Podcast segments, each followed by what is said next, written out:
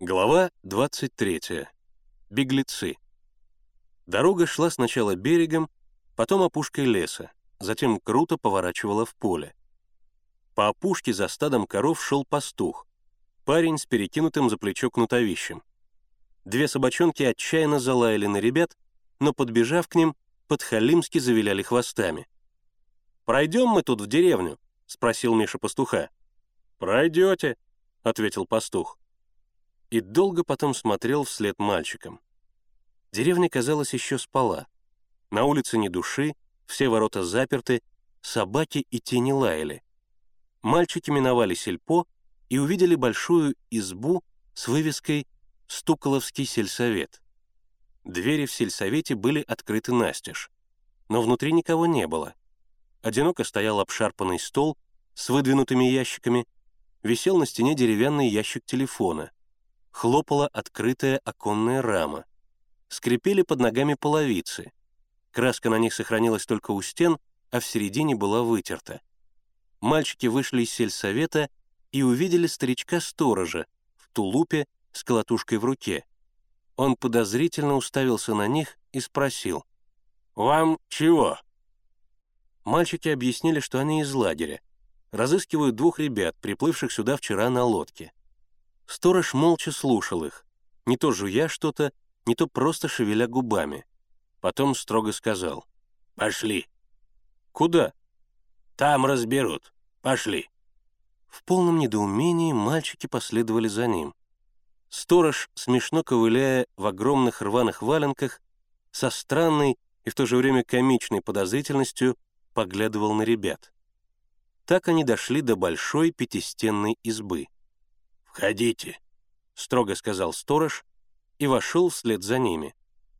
В темных сенях Миша нащупал ручку двери и потянул ее. Дверь открылась.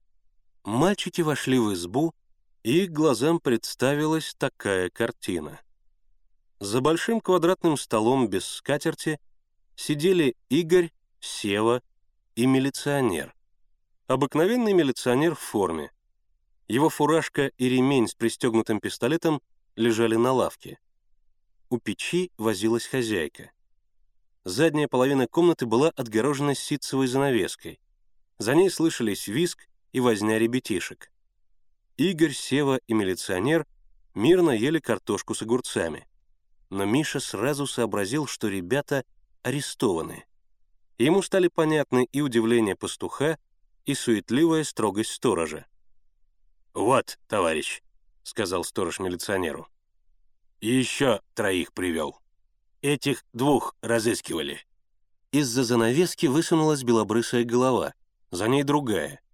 Через минуту шесть ребятишек, белобрысых, нестриженных, в длинных рубахах, выстроились перед занавеской и молча уставились на вошедших мальчиков. При виде своих товарищей Сева и Игорь перестали жевать и приподнялись. Но предупреждающий жест милиционера удержал их на месте. «Кто такие?» — с важным видом спросил милиционер. Миша объяснил, кто они такие и зачем сюда явились. «Так», — сказал милиционер, перебрасывая картошку с ладони на ладонь и дуя на нее. «Документы у вас есть?» При ребятах были комсомольские билеты. У Генки, кроме того, членские билеты МОПРа и авиахима. Все это они положили перед милиционером. Тот скосился на документы и снова принялся за картошку. Ел он ее долго, и все молча смотрели, как он это делает. Даже старик-сторож, которому давно бы следовало отправиться на свой пост, не двигался с места.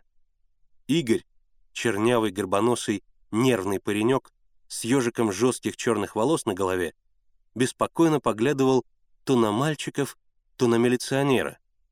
Сева, толстый и флегматичный, сидел, опустив голову.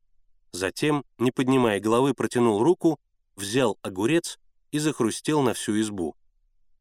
Наконец милиционер вытер губы и руки и начал рассматривать документы. Делал он это так долго, что Миша усомнился в его грамотности. Но милиционер назвал его фамилию, потом Генкину, Славкину, и даже заметил, что у Генки не уплачены членские взносы в МОПор и Авиахим. Однако документы произвели на него кое-какое впечатление, и он, вынув из сумки лист бумаги и карандаш, начал составлять протокол. На вопрос, знает ли он предъявленных ему мальчиков, Миша ответил, что знает. Назвал фамилии Севы и Игоря и их московский адрес. Милиционер проверил показания Игоря и Севы и убедился, что сведения совпадают. На вопрос, когда и зачем Игорь и Сева уехали из лагеря, Миша ответил, что уехали они третьего дня утром по глупости, что видно из оставленной ими записки. С бесстрастным видом милиционер приколол записку к протоколу. В заключение Миша подписал протокол. Все в нем было написано правильно, хотя и с грамматическими ошибками. «Почему вы их задержали?» — спросил Миша. «По подозрению», — ответил милиционер, затягивая на себе пояс и оправляя кобуру. «Какому подозрению?» «В соучастии». «Каком соучастии?» «Соучастии в убийстве гражданина Кузьмина». «Что вы говорите?» — закричал Миша. «Этого не может быть». «Есть улики», — сказал милиционер, надевая фуражку. Он повернулся к сторожу. «Аким Семенович, я в уезд позвоню, а ты посмотри». Он многозначительно кивнул на мальчиков. Сторож закрыл за милиционером дверь, придвинул табурет и уселся с видом, доказывающим его твердую решимость никого отсюда не выпускать. Теперь мальчики могли поговорить. «Добегались?» — спросил Генка. Игорь и Сева опустили головы. «Расскажите, что произошло», — сказал Миша. «Ни в чем мы не виноваты», — ответил Игорь дрожащим голосом. Сева засопел, но ничего к этому не добавил. «Почему вас задержали?» «Вот честное слово», — захныкал Игорь. «Мы ни в чем не виноваты. У нас развалился плод. Видим, на реке лодка, беспризорная. Мы ее взяли, только доплыть сюда. А нам не верят». «Лодку нашли на песчаной косе?» — спросил Миша. «Да. Откуда ты знаешь?» «Знаю», — ответил Миша с таким видом, по которому Игорь и Сева могли судить, что ему известно не только это, но и многое другое. «Будете теперь знать, как из лагеря бегать», — добавил Генка. «Когда вы прибыли к иностранцам и когда уехали от них?» — спросил Миша. Пораженные такой осведомленностью, Игорь и Сева рассказали, что к иностранцам они приплыли в первый же день, то есть во вторник, а уплыли от них на другой день, то есть в среду. И как только уплыли, то почти тут же нашли лодку, пересели в нее и поплыли дальше. И вот здесь их задержали. «А красноармейцы вас кормили?» «Кормили». «Вот видите?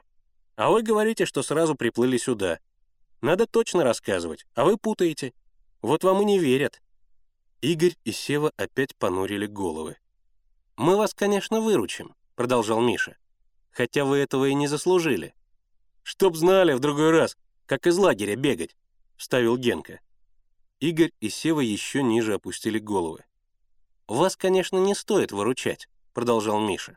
«Выкручивайтесь, как хотите. Но мы вас выручим, только ради чести и репутации отряда. Хотя вам, видно, наплевать и на то, и на другое. Игорь мотнул головой в знак протеста. Сева подумал и снова потянулся за огурцом. «Да-да», — продолжал Миша, — «вам наплевать. Если бы вы дорожили авторитетом отряда, то не сбежали бы. Теперь вся Москва говорит, что в нашем отряде нет ни дисциплины, ни порядка. Вам это безразлично, конечно. Что для вас отряд, что для вас коллектив.